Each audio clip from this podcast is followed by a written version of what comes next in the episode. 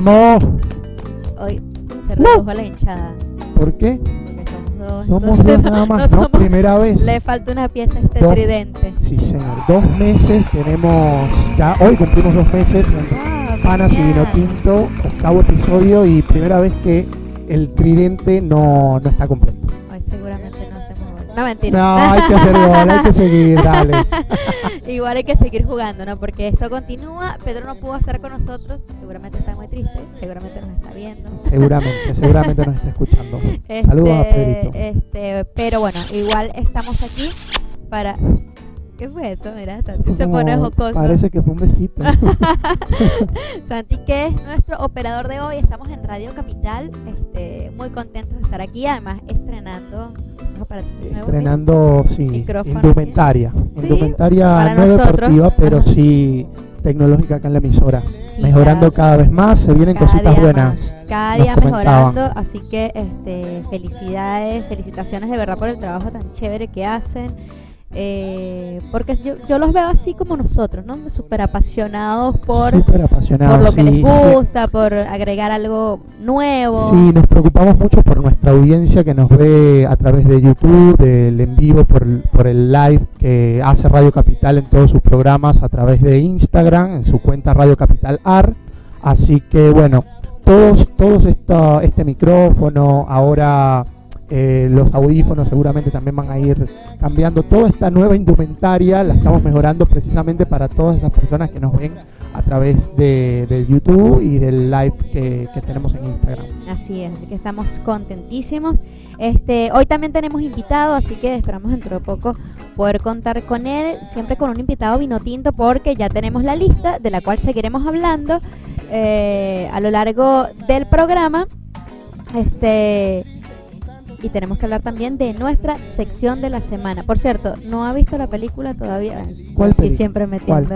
La de Los Vengadores. Sí, ya la vi, ya la vi. Sí, la vi. pero sí, yo la vi, pero no podemos hablar del no, tema no porque espolear a nadie, aunque por- ya yo creo que es tiempo de poder espolear, pero soy muy respetuoso con eso. Pero lo que pasa es No que, me nues- gusta que nuestro compañero Pedro Oso no la había visto, entonces no estoy seguro si la entonces no vio, va a la poder verdad, no sé. escuchar el No, no sé. No, si hablamos de la no, película. Vamos a dejarla para la semana que viene. Vamos a darle otra semana. Vamos a darle una semana a la gente, por, eh, insisto, yo creo que ya es tiempo de poder espolear a la gente porque es Bueno, bastante ¿Sabes que desde, desde el estreno. desde que se estrenó, yo le estaba contando a ustedes que yo leí a Kiko Peroso en Instagram Kiko decir Peroso es un enfermo maniático de Marvel. Bueno, yo lo escuché decir ya, se está roto el acuerdo de no spoilers y en la noche dije no, tengo que ir a ver la película antes que Kiko me spoilee. Sí, Entonces fui y la vi. Lo bueno es que son tres horas, tres horas trece, algo así, de película donde se te pasan volando, se te pasan y no te aburres, siempre estás como...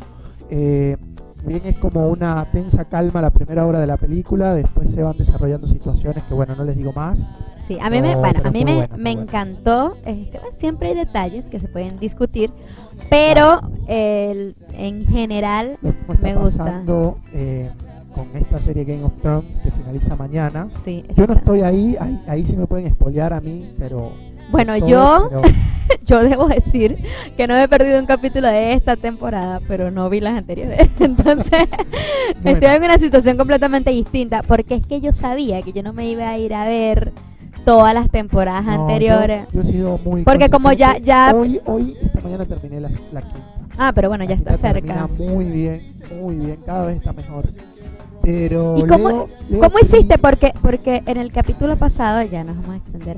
Este, en el capítulo pasado, no voy a hablar del capítulo, pero hubo muchos memes y No, escenas y de no ver cosas redes de sociales durante la hora esa de, de Game of Thrones. Es igual siempre a la mañana siguiente veo algo. Pero de repente no Siempre me- entiendes bien, ¿no? Claro, pero siempre me espoleo un poquito. Es, es imposible ante tanto, tanto bombardeo de las redes sociales ¿Sabes qué? no hacerlo. Yo solía hacer cosas eh, como, eh, nos estábamos acordando con mi mamá de eso, yo siempre tenía clase de laboratorio en la tarde, cuando estaba en el liceo. Ayer, eso no hace nada.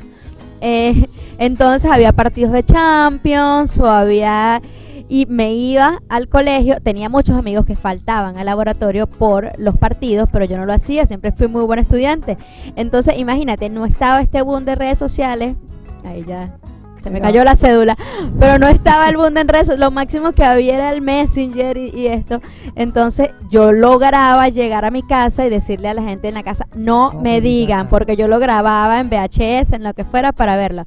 Me pasó este con el partido que Venezuela le gana a Ecuador El- con el gol de, Jos- Rey, de José Manuel Rey, el ¿no? Tiro libre, el golazo. sí. que yo lo dejé grabando y cuando llego a la casa, este, cuando voy llegando a la casa alguien me dijo, ¿no viste el partido que 1 a 0 tal? Pero esa persona cuando me lo dijo, yo sentí que me, que me había como dicho que, que habíamos perdido. Entonces yo terminé de hablar con esa persona y entré a la casa, no hombre, yo tanto esfuerzo para no saberlo y grabarlo y lo puse toda brava y me tienen que venir a decir que ya Venezuela perdió, pero igual voy a verme mi partido para ver cómo estuvo. Y en mi casa, bueno, todos cómplices, nadie Claro, hizo no nada, nadie dijo nada y yo viéndome mi partido, cuando veo semejante golazo, me iba a morir. Y claro, me decían, que mujer de poca fe, ¿no? Pensaste que Venezuela había perdido. Pero de verdad que siempre tengo ese recuerdo, algo que creo que no hubiese podido hacer ahora, porque además uno tiene hasta aplicaciones que te van diciendo No, gol. ahora te, te anuncian. Entonces es muy difícil. Bueno, pero el pasado también tenía sus cosas chéveres. Bueno, ¿qué te Ahora parece sí. si arrancamos con, con lo que es el programa? Vamos con las secciones. Bueno, sí, vamos a hablar eh, de nuestras secciones. Primero, primero las damas. Primero las damas. siempre Bueno, el girasol de la semana es para ta, ta, tan. Roberto Rosales, que acaba de terminar Muy una muy buena temporada con el español. Robertico. Exactamente, además que volvió a la selección, falta que nos hacía Roberto Rosales, no nada más porque eh, para mí es un extraordinario jugador, sino por toda su experiencia, por su carácter, eh, de verdad que a mí es un jugador que me encanta porque para mí es un jugador como silencioso, eh, que ha hace bien su trabajo, y Exactamente. Todos los equipos donde estuvo fue titular y con un muy alto rendimiento. yo creo, y es una apreciación muy personal, que es el jugador quizás con la mejor carrera, eh, el jugador venezolano con la mejor carrera en Europa. ¿Por qué? Porque son tantos años, siempre La titular. siempre ser, constante. Hay, hay varios. Lo que pasa es que ahora Arango, por ah, ahí. está, lo que pasa es que está. Arango por, eh, creo que la categoría de ídolo que alcanzó. Claro, Y está Tomás Rincón, que por por, trayectoria también. muy por larga, trayectoria y que además- fue el, pri- el pionero de, de ir a un equipo grande. Exacto, a un equipo élite. Y este comentario que, que te hago a Roberto Rosales, quizás yo lo hacía hace dos o tres años, porque yo vengo como con esa línea diciendo, oye, Roberto Rosales, Rosales, siempre Rosales. constante, siempre constante. Pero ahora, bueno, se lo pelean quizás Tomás Rincón, ahora está Salomón. Salomón Rondón, que le está yendo súper bien, pero creo que valorar la constancia siempre de Roberto Rosales, ¿sabes? No te ha pasado un día que digas, esta temporada Rosales no jugó, Yo creo que eh, para mí eso lo hace eh, un jugador que va a aportar muchísimo a la selección nacional. siempre ha aportado desde que estuvo, eh, desde esas primeras convocatorias, siempre aportó muchísimo Roberto Rosales. Hoy eh, cerraba muy bien la temporada. con el Además, español. además Eh, que el cerró con gol. Claro, ganó 2 a 0 a la Real Sociedad, aseguró su eh, boleto a la Europa League. Muy buena temporada de los Periquitos. Rosales marcó tres goles esta temporada, una faceta que quizás no había desarrollado tanto Rosales en, en temporadas anteriores. Ahora lo vemos como mucho más suelto para ir al ataque. Yo te iba a decir, está Era- como más suelto. Era muy, siempre eh, muy bien posicionado, no, no era tan eh, vehemente para ir al ataque. Ahora sí lo vemos como con esa experiencia de saber cuándo ir y cómo ir. Y eh, se ha traducido también en goles, buenas asistencias. este, Quizás los años también le dan al jugador un poco más de confianza, ¿no? En la capacidad claro, que tienen, es la capacidad que tiene, la jerarquía que, eh, que adquieren, por ejemplo, en el vestuario o a los ojos de un entrenador, cuando sienten que tienen la confianza, el respaldo de quién los maneja, de quién los dirige, bueno, eh, se nota muchísimo en la cancha. Cuando uno conversa con, con los futbolistas, más que todo en confianza o con el deportista en general, eh, esa palabra, ¿no? De- Es tan importante. Cuando uno tiene confianza, las En cosas salen bien. faceta De, de tu vida, sin Exact- duda. exactamente, las cosas salen bien, ven que el jugador eh, se atreve, ¿por qué? Porque, bueno, te puedes equivocar, ¿no? Y pasa, pero pero si tienes esa confianza de hacerlo, sin duda alguna te va a salir mucho mejor. Eso es lo que estamos viendo en Roberto Rosales y también es que llega un momento que llegas a un punto de madurez que te lo permite también. Y lo mejor es que ya cierra la temporada europea libre de lesiones y, Y pensando, cambia el chip a la vino tinto donde lo donde ya Dudamel en esa rueda de prensa dijo que era un jugador muy importante para, para, para su equipo, que lo eh, ratificó como lateral izquierdo titular de la selección para los compromisos de la Copa América. Así que muy bueno su girasol porque la verdad cumplió una temporada excelente Roberto Rosales con el equipo del español. Así es, bueno, este y los venezolanos que muchos están cerrando de, de, manera grandiosa, bueno, en el caso de Salomón Rondón, que ahora hay tantos rumores alrededor de, de Salo, también de este Wilker Fariñez, que hay un montón de rumores alrededor de él. Claro. Eh, Rafa Romo, campeón en el Apoel. Rosales hay un detalle que tenemos que ver si va a permanecer en el español, porque está cedido por el Málaga, que está en segunda división ojalá pueda se pueda, quedar. se pueda quedar en el español para que Porque además, exactamente. Que tenga ese roce que se lo ganó. sino que no que no regrese a la segunda división sino que mantenga ese nivel competitivo donde hoy día se encuentra. Ojalá eh, que sí. Es el caso similar al de al de Salomón Rondón. Está préstamo un equipo como el West Brom que está en la segunda división de Inglaterra y bueno, viene de cumplir una temporada muy buena con el Newcastle y varios equipos de la primera división de Inglaterra eh, pisa fuerte el Wolverhampton, por ejemplo, donde está el atacante Raúl Jiménez, están atrás de los servicios de Salomón. Ojalá se concrete ese pase para que eh, los venezolanos más que nada mantengan un ritmo competitivo que les sirva después a la selección de cara a sus compromisos, tanto de Copa América como después lo bueno, ¿no? Que es la, eliminatoria a Qatar 2022. Así es. Y por cierto, que estábamos hablando de, de bastante fútbol europeo, en este caso de venezolanos, pero hoy no pude evitar la nostalgia que me generó ver ese último partido de Robben y Riverí ah, eh, y sentir que ya nos estamos poniendo viejos. Además, se están retirando los futbolistas, no mentira, ellos no son de mi generación. este, pero bueno, no. Tiene como A veces, nos parece muy chamita, a veces nos parece no tan chamita. Pero, a mí me encanta jugar con eso. tienen ascuas. A mí me encanta jugar con eso de la edad, porque. bueno, hoy se este definían las ligas también, por eso. Sí, la mayor. Y aparte se, se, despidieron muy bien Robin y Riverí. Extraordinario, marcando gol. cuando, y cuando tú ves esos goles, tú dices, por lo menos eh, la manera de definir, tú dices, pero ¿por qué se van? ¿Por qué se van? Este, pero bueno, así es el fútbol. Así es. Eh, se terminó definiendo la Bundesliga con campeón el Bayern Múnich, también el, el triplete, mejor dicho, del Manchester City que aplastó al Watford 6-0. Eh, una gran temporada otra vez del equipo del Manchester City. Muchos dicen que es fracaso porque no, terminó ganando la Champions, pero de cuatro títulos eh, ganó tres y en la Champions saliendo de una manera eh, súper emocionante, más que dramática algo voy a decir a favor del Real Madrid y de Zinedine Zidane. Entonces, sale con el Real no es tan fácil entonces ganar la Champions.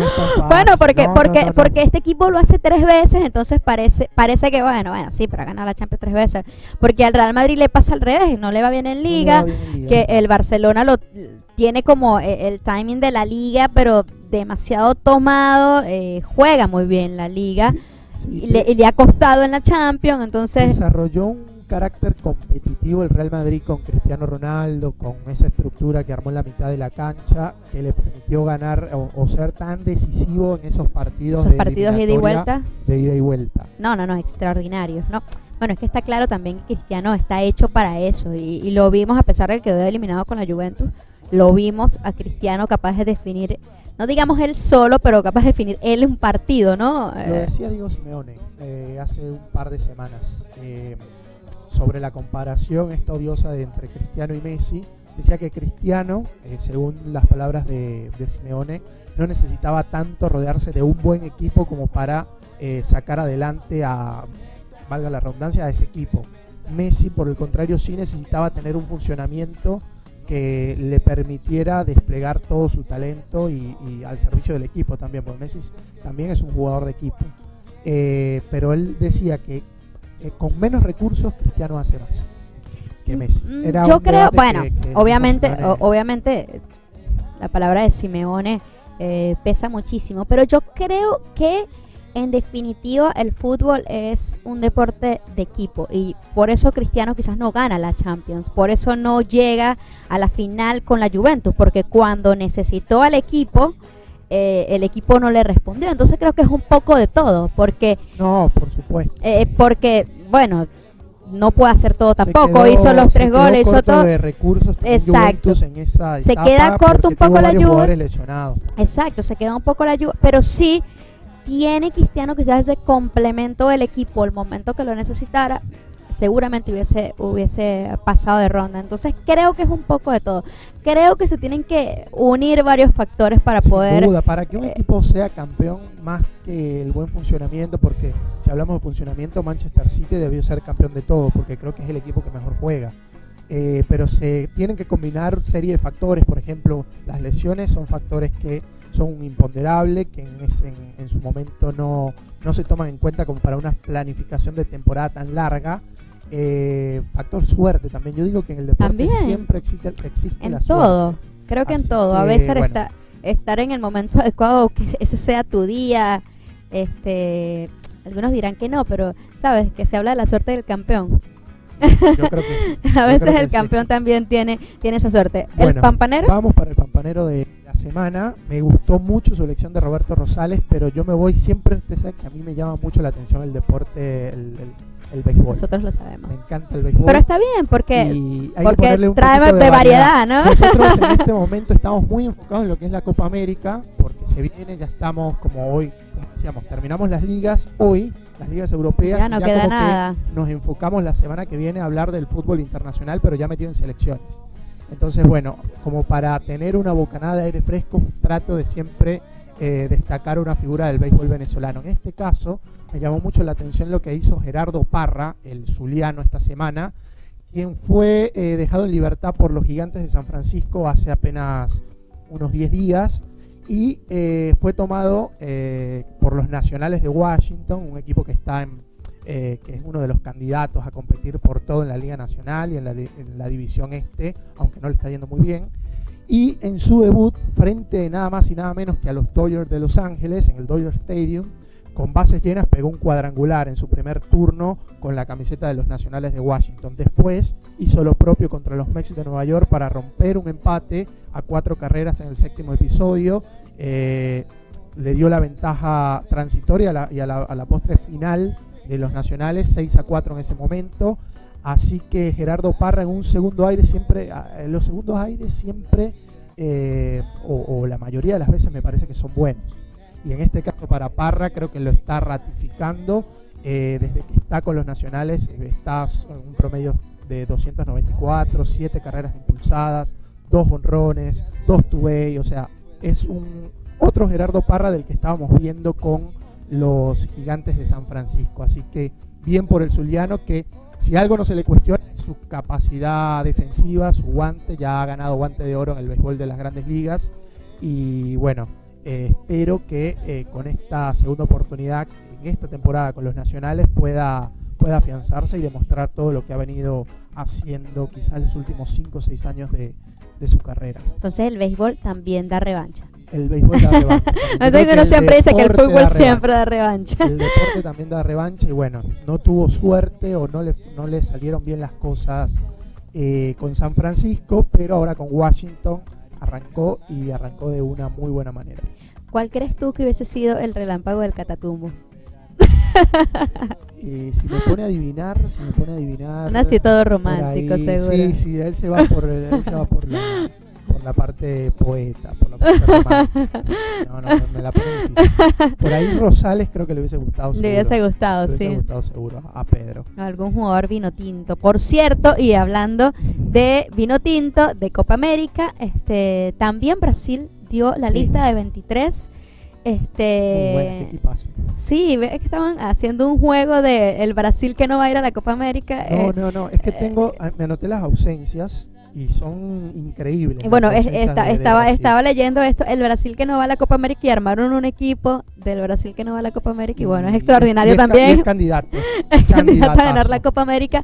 Además, un Brasil que, qué manera de renovarse, ¿no? Y como a la calladita, ¿sabes? Este, quizás no es el Brasil, o bueno, no sé, tal vez...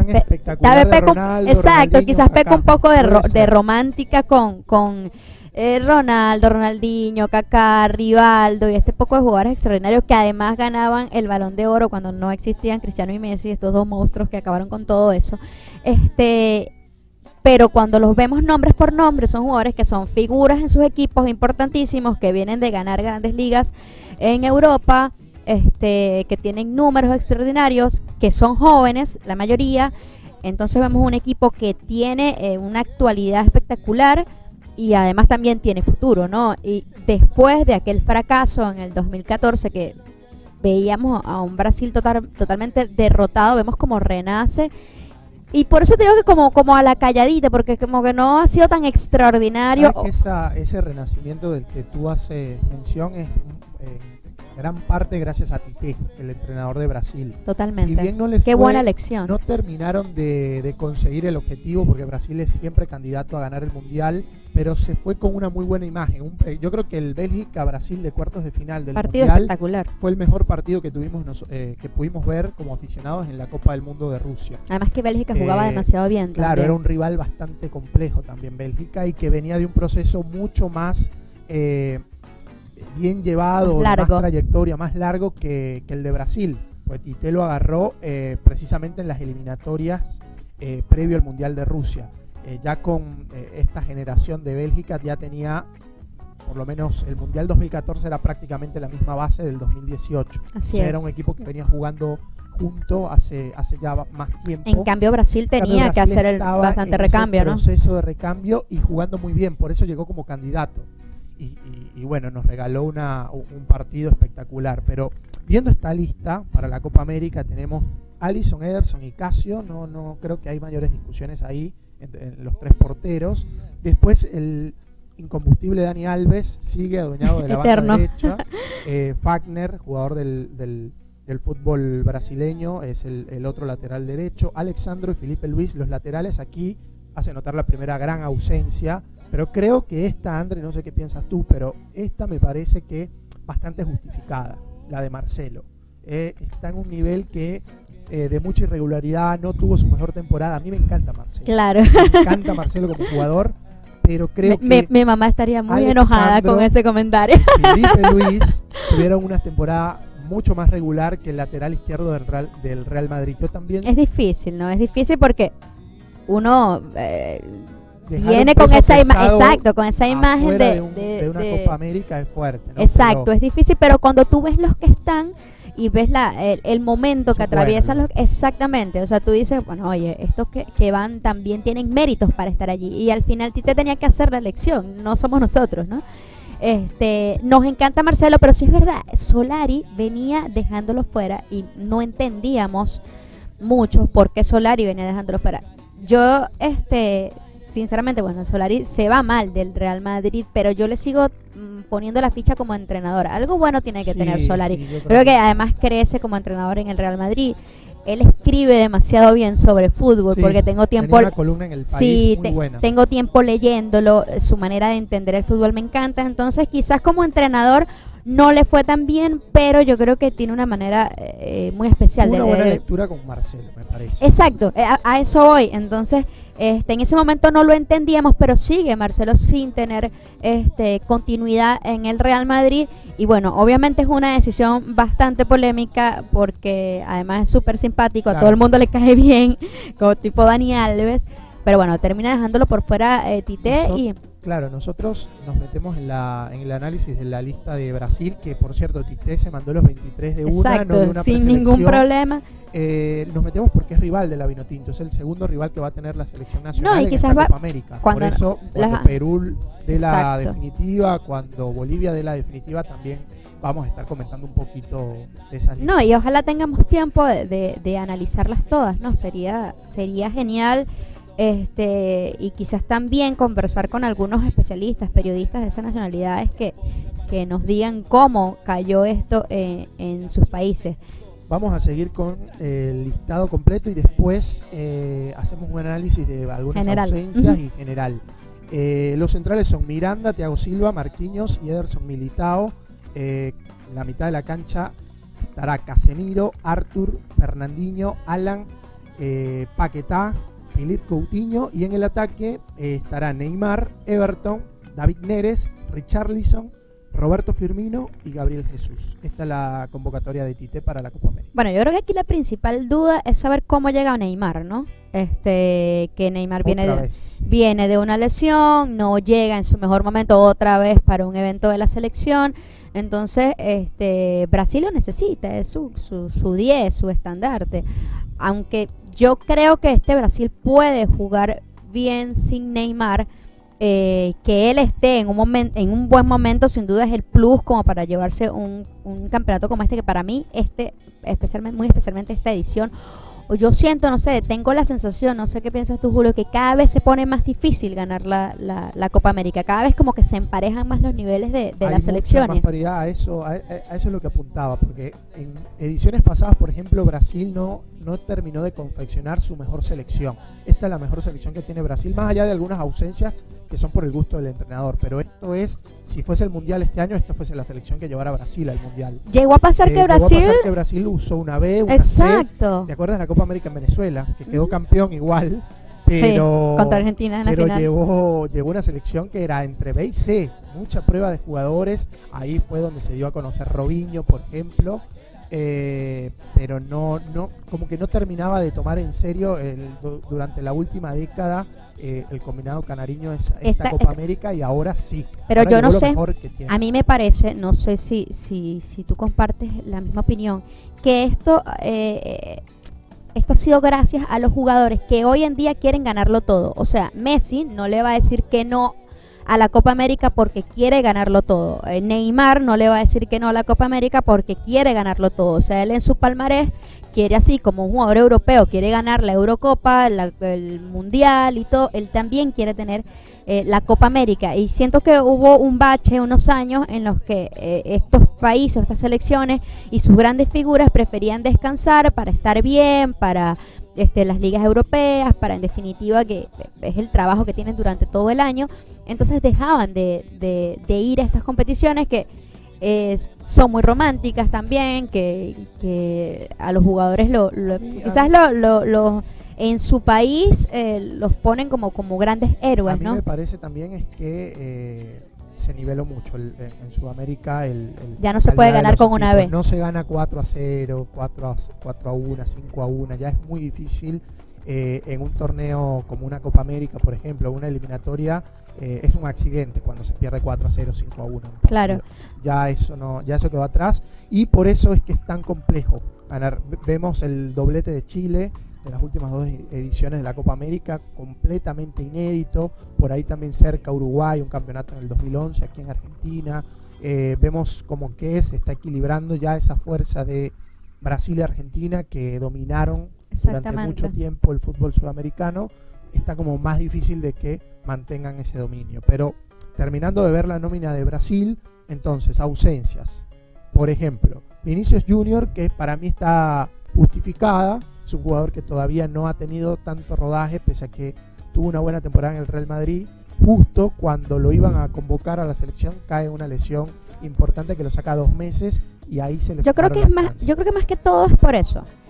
Pero Cono- co- conociendo, no critico esto porque Tite no tuvo la oportunidad de verlo. exacto, pero conociendo eh, cómo se manejan más o menos los brasileños, quizás lo hubiesen llevado. O sea, ¿te acuerdas? Ronaldo fue a un mundial y ni siquiera lo jugó. Kaká Claro. también fue muy joven. Quizás lo hubiesen llevado, Apostó pero por Everton, por ejemplo, del gremio de Brasil. pero de- pero tiene la continuidad que de repente no venía teniendo este Vinicius, eh, la lesión, todo esto, y quizás por eso no, no lo lleva. Me imagino que en Brasil eh, quizás se lo deben estar reprochando porque esperan que este chico sea este, la gran figura de Brasil en unos años, ¿no?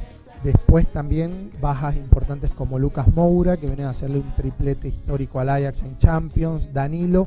Y acá me detengo porque el que viene para mí no, no, no tiene justificación.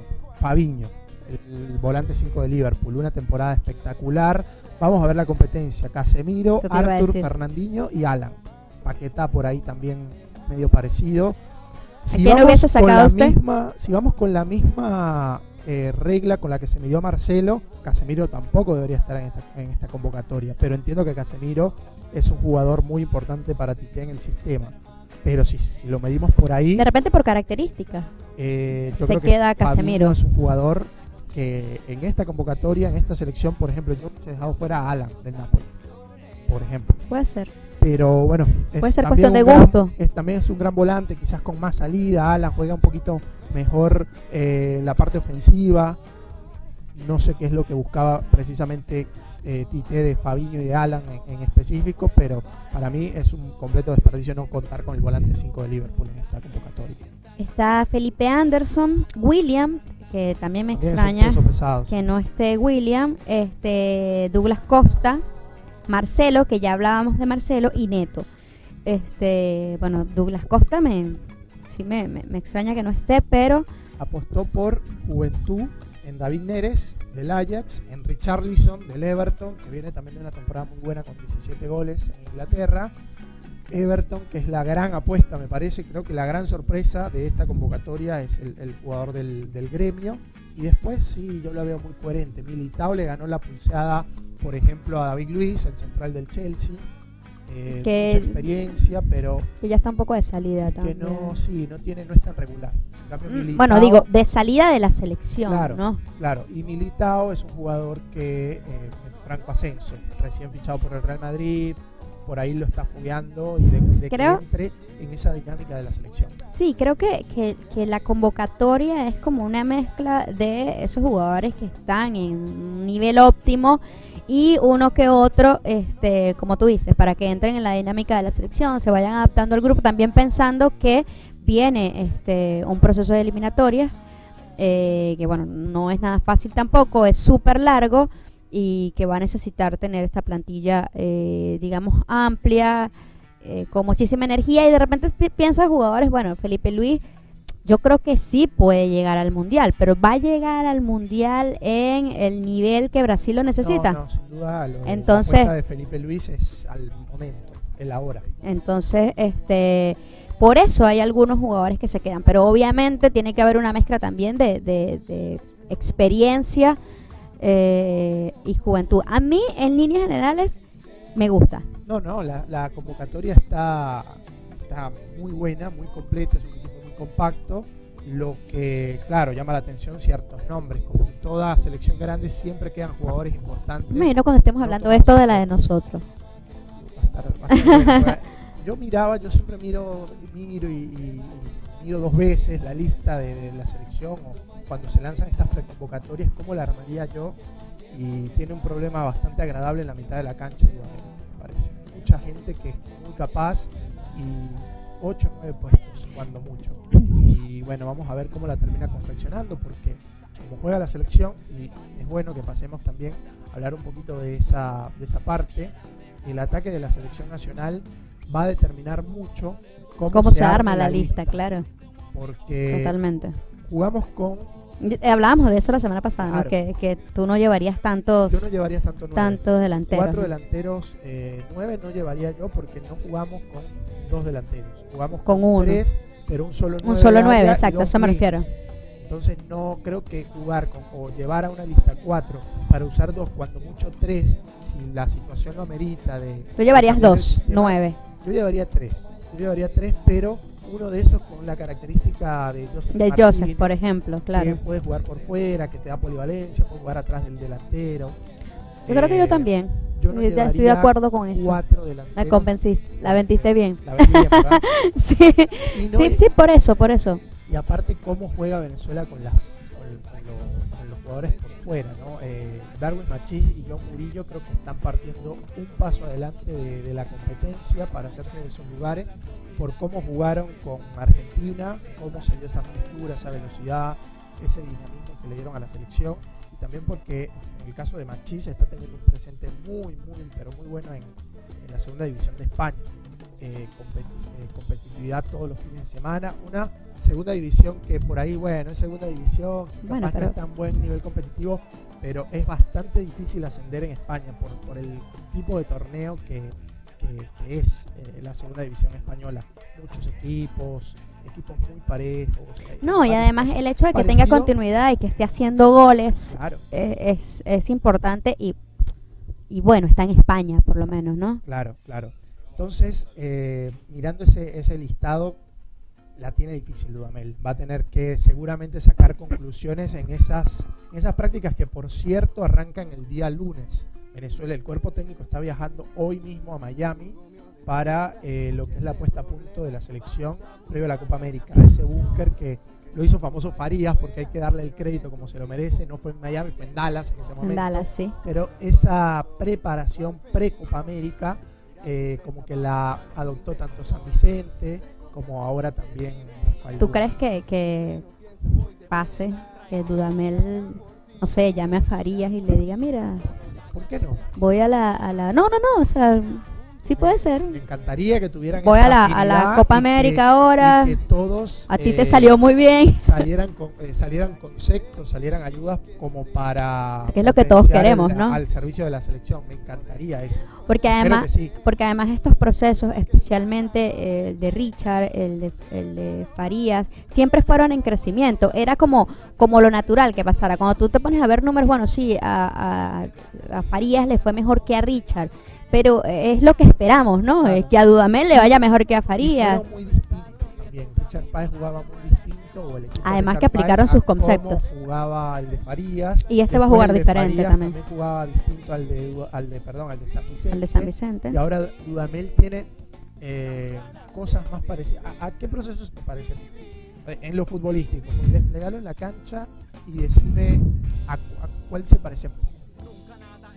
No sé, yo creo que se le parece un poquito más al de, al de César, ¿no? Al de César. Al de César. Creo que se le parece un poquito más al de César. Más pragmático. Exacto, más pragmático, eh, que a mí me gusta. Sí, A mí me gusta el fútbol estilos- pragmático. Bueno, a mí me encanta el estilo del profesor Richard Páez. me encanta ver y- el City, pero también me gustaba Me gusta mucho el- ese fútbol de ajedrez del Inter de Mourinho, por ejemplo. No, y la efectividad, Me encanta. o sea, porque en definitiva es lo que necesitamos, ¿no? Que sean efectivos. Y yo creo también que el fútbol va evolucionando, que se necesita también ser este un poco más pragmático. Eh, y bueno, te lleva también a un análisis de Pep Guardiola y de si se gana o no se gana, de los números y tal.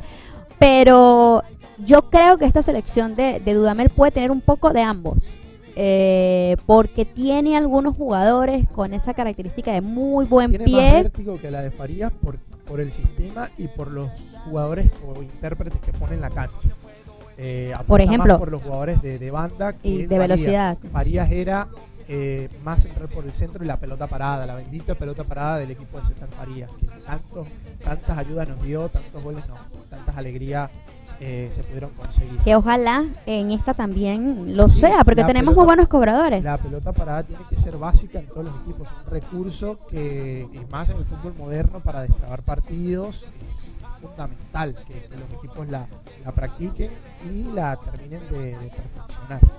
Bueno, este, pero cuando usted habla así, por ejemplo, de machis, de, de- uh, no, no, no, sí, uno se va como ilusionando. Contagia, Sí, sí, to- se contagia de, de aire totalmente. Hay, hay eh, jugadores que o- obviamente se te van a quedar por fuera porque solo son 23.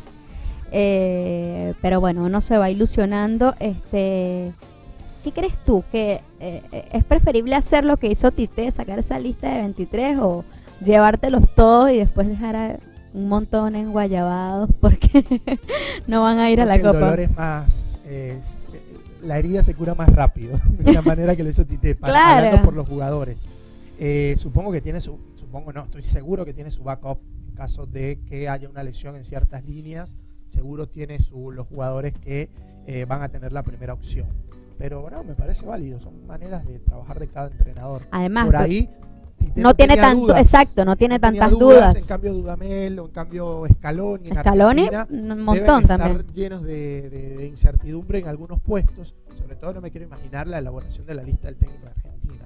Complicadísimo. Sí, de hecho, sí, de hecho, acá estaban bromeando porque estaba como la inflación, ¿no? Al final in- eh, O sea, como la verdad metió cinco nombres más. es- hay una incertidumbre muy grande con esa Es la primera parte de, Scaloni en un torneo la presión que puede tener la presión, Scaloni. la cantidad de jugadores que él ha probado, ya más o menos uno tiene una idea de con quién se va, pero nada confirmado. Y aquí pasa algo, aquí pasa algo que bueno, también ha sido por los resultados, digamos, negativos, porque eh, especialmente lo que fue el último mundial, porque anteriormente Argentina había alcanzado las finales, que aunque la gente no lo ve así eh, y al final no, no, no lo valoren, hacían buenos Hizo- campeonatos, ¿no? hizo, claro, Hacía tuvo- buenos tuvo campeonatos y bueno. Muy buenos procesos, eh, sobre todo el de Isabela. Exactamente, pero aquí-.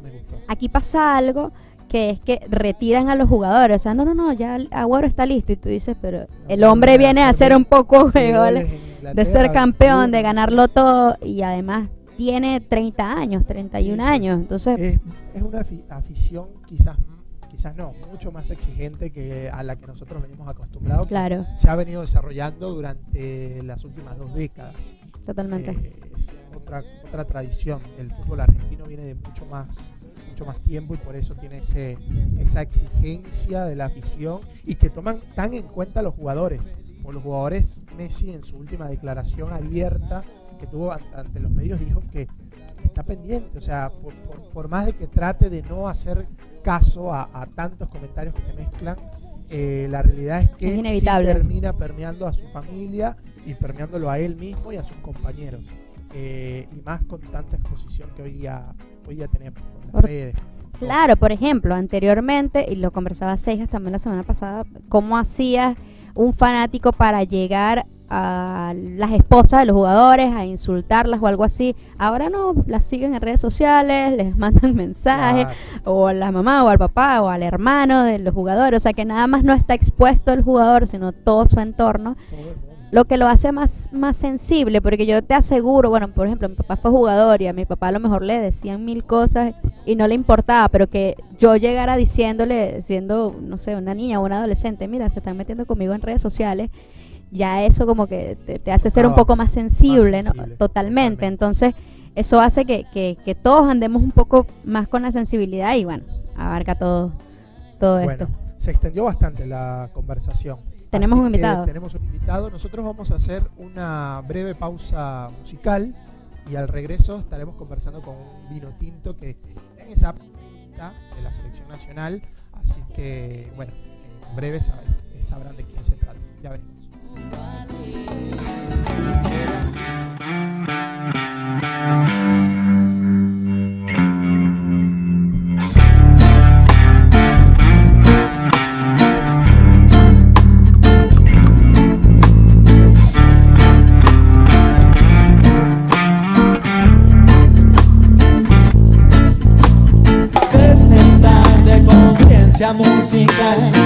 Levanta la voz para que te puedan escuchar.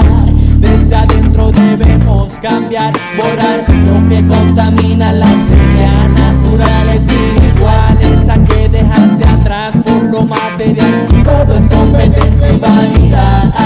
La pacha nota guiar para el camino, retomar, disfrutar viaje. Que hay que perderse para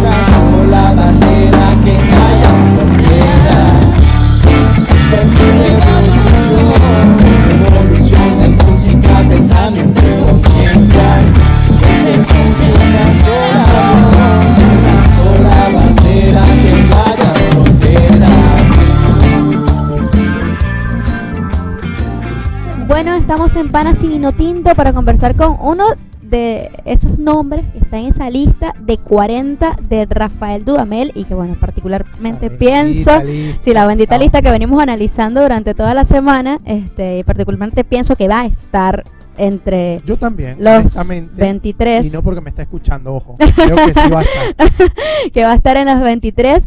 Y bueno, aquí hay suspenso porque quieren ver cómo se habla la, la gente de Turén, pero la gente de Turén habla como la Yo gente quiero de saber cómo, cómo es, cómo habla el gentilicio de Turén.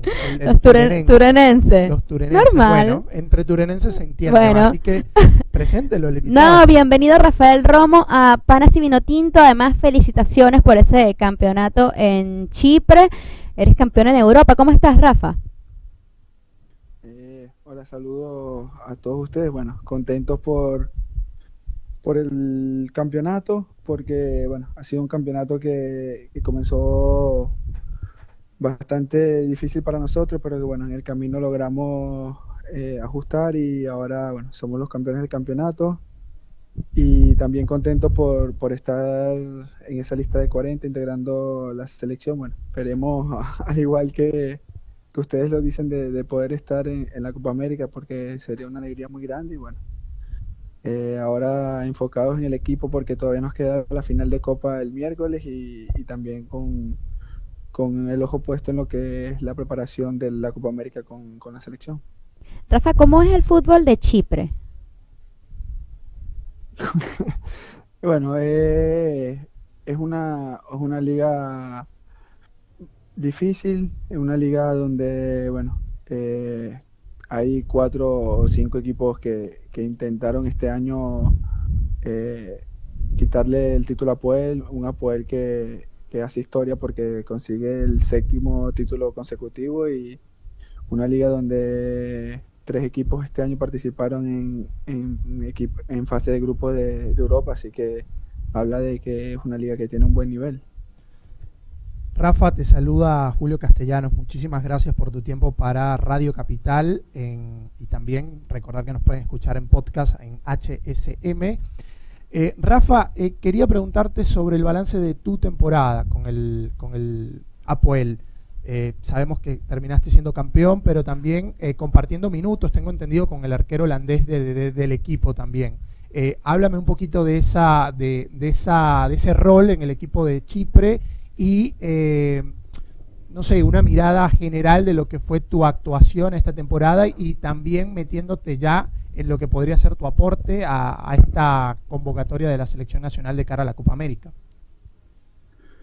Bueno, la temporada, como lo dices, eh, estuve compartiendo el- la titularidad por, por algunos partidos con, con Boy Waterman, un Claro. portero que tiene varios años en el, en el equipo, un portero de mucha experiencia, que ha ganado varios campeonatos con, con Apoel. Eh, hemos terminado jugando prácticamente el, el 50 y 50 de la temporada, creo que él ha jugado 22, 23 partidos, yo he jugado 19. Y bueno, hemos alternado tanto en Copa como en Liga. Es cómodo eso, Y- Rafa, para un portero, porque generalmente un portero está eh, más que todo enfocado uno en la liga, el otro en la Copa Doméstica. Eh, ese- esa equidad eh, te fue cómodo para ti.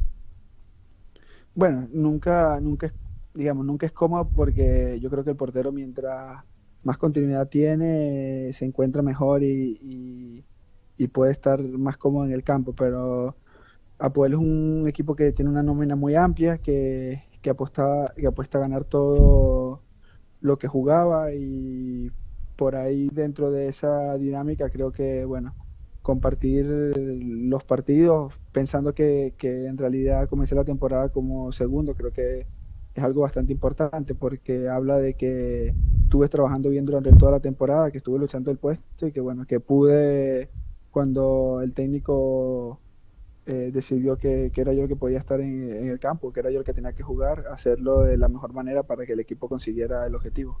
Y eso te iba a decir, Rafa, que este, además que es un portero que figura en el equipo, que, que la gente lo quiere mucho también, que recuerdo que lo conversamos en algún momento, no iba a estar fácil para ti. ¿Qué crees tú que fue lo que hizo que, que el entrenador pues finalmente eh, tuviese esa, ese difícil rol entre elegir entre ustedes dos tanto que bueno, al final terminó poniéndolos a los dos?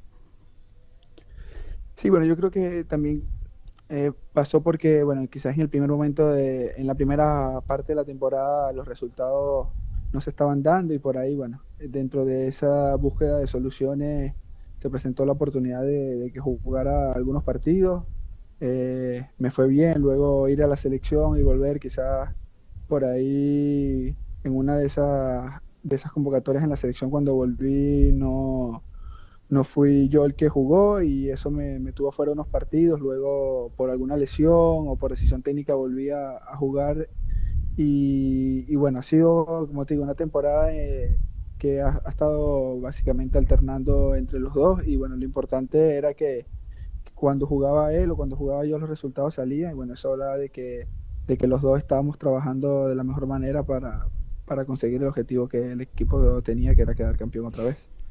¿Cómo, no, y cómo te iba a preguntar cómo te trata la gente, porque tú vienes prácticamente del archirrival, ¿no? Con el que, ajá, que, que este, además no habías podido ser campeón, pero entendemos también que es una hegemonía que tiene el Apoela allí. Apoel y AEK, ¿no? Así, ah, no, no, el, el, el otro Limason, ¿no? Limason. Sí, entonces te cambiaste al, al archirrival y cómo haces allí, bueno, la mitad te ama y la otra mitad no tanto.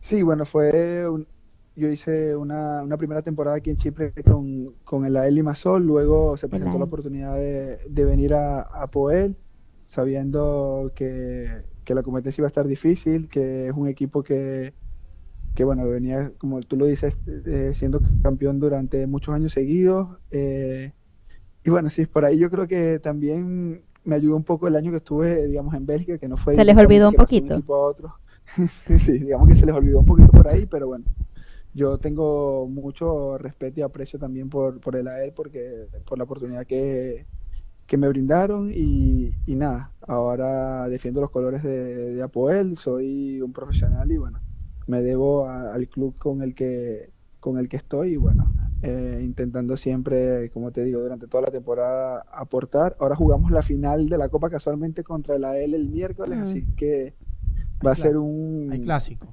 Un, partido, un partido, digamos, para mí de, muchas emociones, pero bueno, esperemos que podamos llevarnos también la copa y terminar con el doblete esta temporada. claro, están por el doblete. Pero, bien. ¿tú crees que te van a poner en ese? Porque como el, técnico está en Exacto. No, no lo sé, yo en realidad vengo jugando en, la Copa, he jugado casi todos los partidos. Entonces te, eh, es probable. te tocaría. Espero. eh, en la Copa he jugado casi todos los partidos, solo una de las semifinales no, no la jugué porque en ese momento estaba jugando en el, estaba siendo yo el que estaba jugando en el campeonato, pero bueno, esperemos que el miércoles el entrenador tome la, la decisión que, que, crea correspondiente y bueno, estar preparado si, si me toca a mí para, para hacerlo de la mejor manera y que el equipo, que es lo más importante, pueda conseguir el doblete. Eh, Rafa, em, recientemente se cumplieron 10 años de la primera clasificación a un Mundial de Venezuela, en el, eh, hablo de la categoría, de la categoría sub-20, donde tú fuiste parte fundamental de ese equipo. Eh, hoy también estamos en un proceso donde venimos de una gran selección sub-20 que fue subcampeona del mundo y vemos nombres. En su momento estabas tú como uno de los destacados, también Salomón Rondón. Hoy en esta selección hay jóvenes promesas, eh, jugadores muy importantes como Jan Hurtado, como Sosa, por ejemplo. Eh, similitudes, quisiera que nos hicieras algunas similitudes entre ambos procesos, ¿no? Teniendo en cuenta que también eran técnicos diferentes, pero, pero ese, ese proceso de el paso de la selección juvenil al paso de la selección mayor, dado el éxito que tuvo precisamente la primera. Cuéntame un poquito de ese proceso y cómo lo ves tú ahora ya como un veterano, ¿no? se pasaron volando estos 10 años de, trayectoria donde también pasaste por varios equipos. Sí, bueno, lo primero es que cuando me dices 10 años creo que me, estoy poniendo viejo un poco, pero no. Eh, no, yo creo que similitudes hay con respecto al, talento que, ambas selecciones tienen, que, pueden aportar en estos momentos a la selección mayor Sí, creo que la subcampeona del mundo está demostrando tener jugadores que, tienen mucha jerarquía, que lo demostraron en, ese campeonato. Nosotros quizás por, por ser la, la primera, por ahí un poco, un poco nos, nos costó sobre todo en el Mundial un, un poco más, pero creo que Venezuela, la selección ahora tiene una mezcla entre jugadores de, de experiencia, con los que vienen sumando eh, campeonatos, partidos con, con, la selección, con esos jóvenes que vienen abriéndose paso, que tienen mucho talento, que creo que tienen mucho que aportar a, a la selección durante muchos años y, y, que creo que esa combinación ahora para, sobre todo para la próxima eliminatoria, nos va a dar muchas alegrías porque, porque son jugadores que vienen proceso a proceso, desde su 15, su 17, su 20, ¿Sabes? ¿Sabes que esa yo... jerarquía Sabes que yo veo muy positivo esa, e, e, ese, esa mezcla generacional entre y, y, cómo la ha venido trabajando la selección. Eh, jugadores tan jóvenes, cómo van adaptándose al, al, al, núcleo de la selección mayor y cómo también los que ya tienen experiencia, el caso tuyo, el caso de Tomás, el caso de Salomón, los van, eh, los van integrando al equipo. Y después quería preguntarte también por la nómina de, porteros en, en, en particular. Estás tú, está Joel Graterol, está Alain Baroja y está Wilker Fariñez. Yo quería conocer tu opinión sobre esa sana competencia que van a tener por tres lugares eh, y de paso, bueno, nada, integrar esta, esta lista para la Copa América. ¿Cómo ves tus posibilidades, Rafa? Sí, mira, sobre todo en los porteros casualmente hablamos de, de dos generaciones, porque si te pones a ver, Alain y yo somos de, de esa generación 89-90 de sí. que consiguió el, el primer mundial, si bien, bueno, eh, Alain no estuvo en, en, el sudamericano del mundial, hizo todo el proceso con, con nosotros y luego está Wilker y, y Joel que, que, son de esa generación subcampeona del mundo. Yo creo que tenemos cuatro porteros muy buenos de, de, mucho talento y que, todos podemos aportar. Sin duda va a estar difícil la decisión para, para Rafa, creo que se la estamos poniendo difícil, pero bueno, esa es la idea de que en esa competencia sana que tenemos los cuatro salga beneficiada la selección y bueno, yo personalmente te digo muy alegre y entusiasmado de poder ir y de conformar el, el, grupo, intentando dar lo mejor, competir para, para poder estar en la Copa América y, y, que sea lo que el profe Dudamel necesite de mí durante todo este proceso. ¿Tú te ves en en el equipo, integrando la lista, Rafa, de 23? Okay. Pregunta difícil, sí. pero bueno, te ves, ¿no? Sí, sí, yo, yo me veo, yo me veo, me veo, pero bueno, como te digo, creo que cualquiera de los cuatro podemos estar, así que sin duda voy con, con muchas ganas de, competir el puesto a los tres, sabiendo que, que los tres somos porteros de, de mucha calidad y que, que podemos aportar y, bueno, esperemos, como te digo, de esa competencia siempre salga favorecida la selección, que es lo que buscamos. Rafa, ¿tiene algo de especial para ustedes que el entrenador haya sido portero también? O sea, se acerca a ustedes de manera especial, les da algún consejo este, que quizás eh, no le pueda dar a, a, a, los demás jugadores porque, bueno, fue la posición en la que se desarrolló durante tantos años.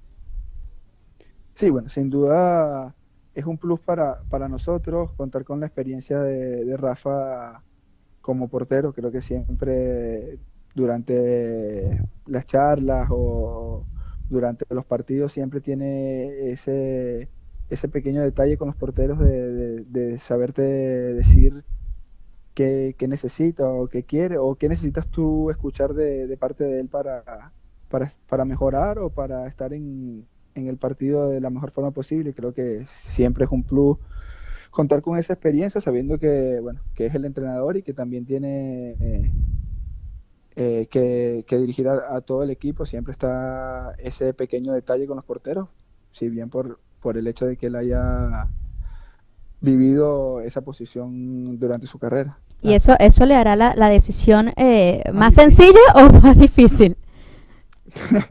la verdad que yo creo que si, si ves la lista de 40 no, no veo que, que, Rafa tenga una decisión fácil en, no está claro, en, ninguna, de, prensa ninguna, que tenía el, las posiciones. el 90% del equipo ya en la cabeza, que si cambiaba mucho era que se lo hacían lo hacían cambiar durante la preparación en, en Miami.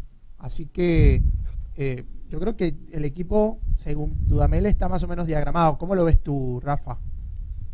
Bueno, yo creo que el, profe viene trabajando con, con un bloque de jugadores durante este último año que, que quizás le hace tener en, en su cabeza, como él lo dice, el- la mayoría de los que van a conformar el equipo. Si bien esta lista está hecha para eso, para ir allá a la preparación, a, competir por, por el puesto, a, demostrar quién es el que, el que tiene que estar.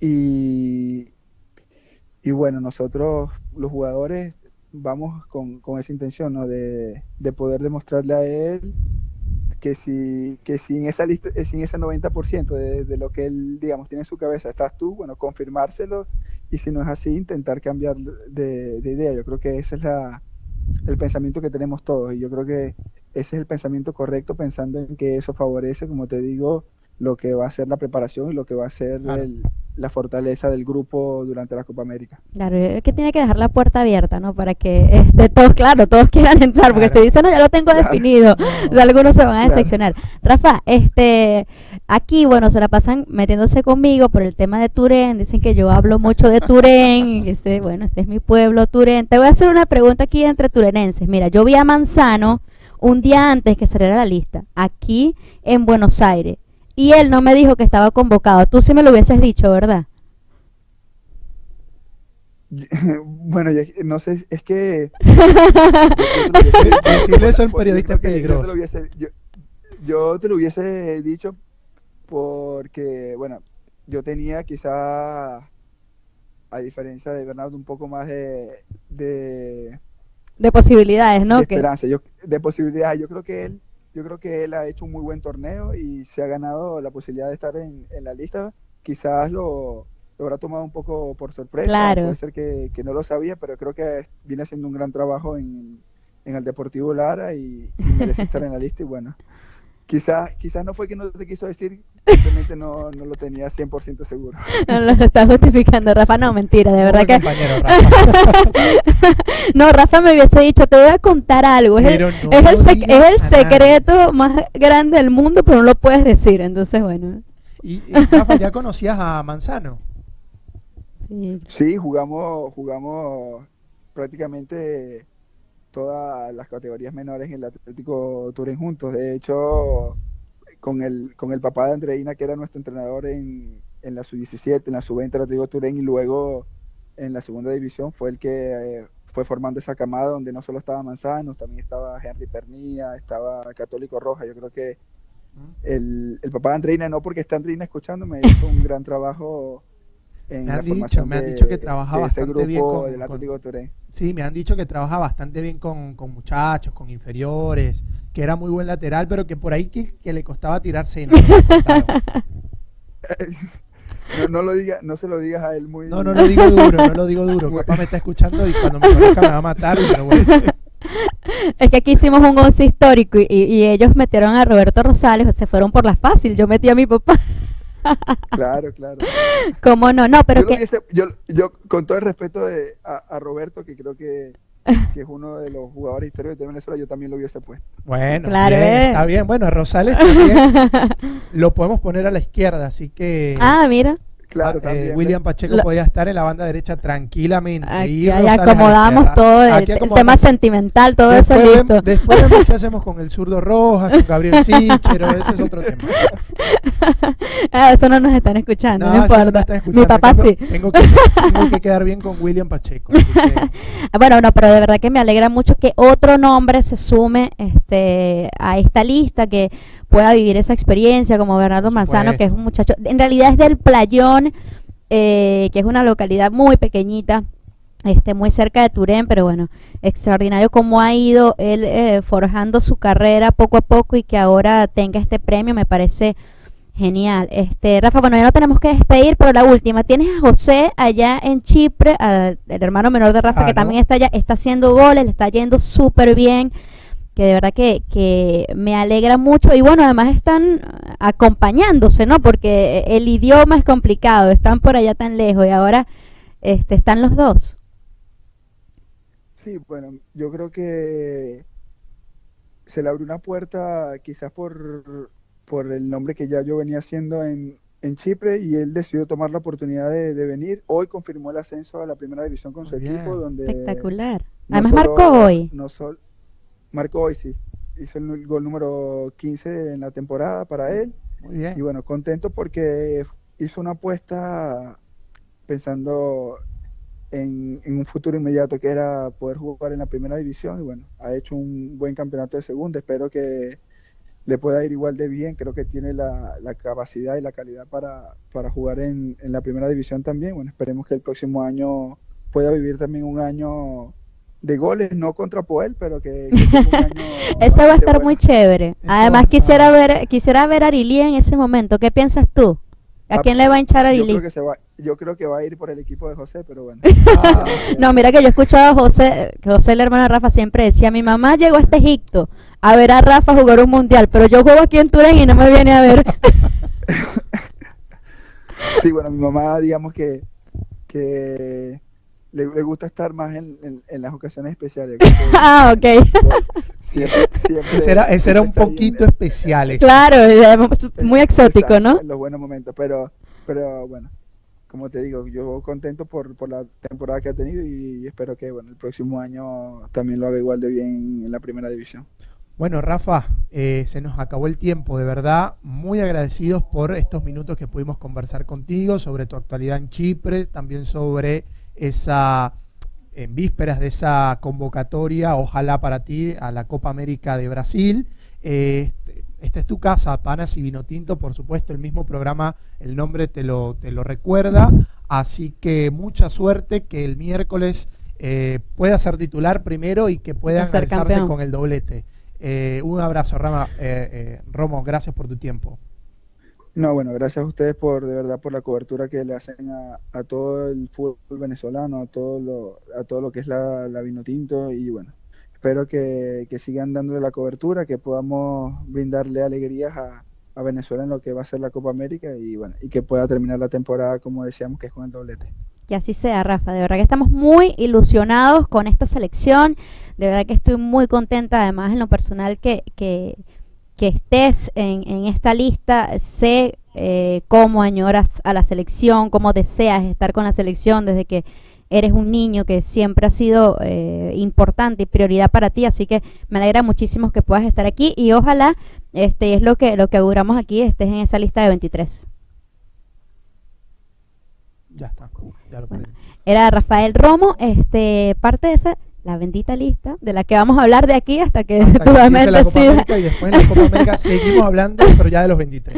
Exactamente, no, pero qué chévere, ¿no? Que podamos además conversar con los protagonistas, cómo lo viven, cómo lo sienten. Hemos tenido uno a uno, semana, Luis Mago, Luis Maceijas, hoy Rafa Romo. Además que hemos Mikel ido, Villanueva. hemos ido por, por líneas también. Hemos ido por línea. Falta Nos tener un la línea goleador. de ataque que ya pronto la, la- la estamos ah, cocinando. la sí, estamos sí, la- cocinando. exactamente. Así que, bueno, Además deberíamos buscar a Salo. estén atentos por aquí que vamos Ojalá. a seguir conversando con jugadores vinotintos. Nosotros nos tenemos que ir. Así es, de verdad que se nos hace corta esta hora. Este, esperamos en algún momento poder tener quizás más espacio o un poquito más seguido durante la semana, no sé, hay que planificarlo. Cualquiera de las dos sirve. Hay que planificarlo. De todas maneras, estamos muy contentos que ustedes nos acompañen. Recuerden que tenemos un montón de formas en las que se pueden comunicar con nosotros. Los estaremos poniendo en redes sociales, así que nos pueden seguir arroba panas y vinotinto en Twitter, en Instagram, para que estén muy pendientes de nosotros. Somos Julio Castellanos, Andreina Pacheco, en Radio Capital.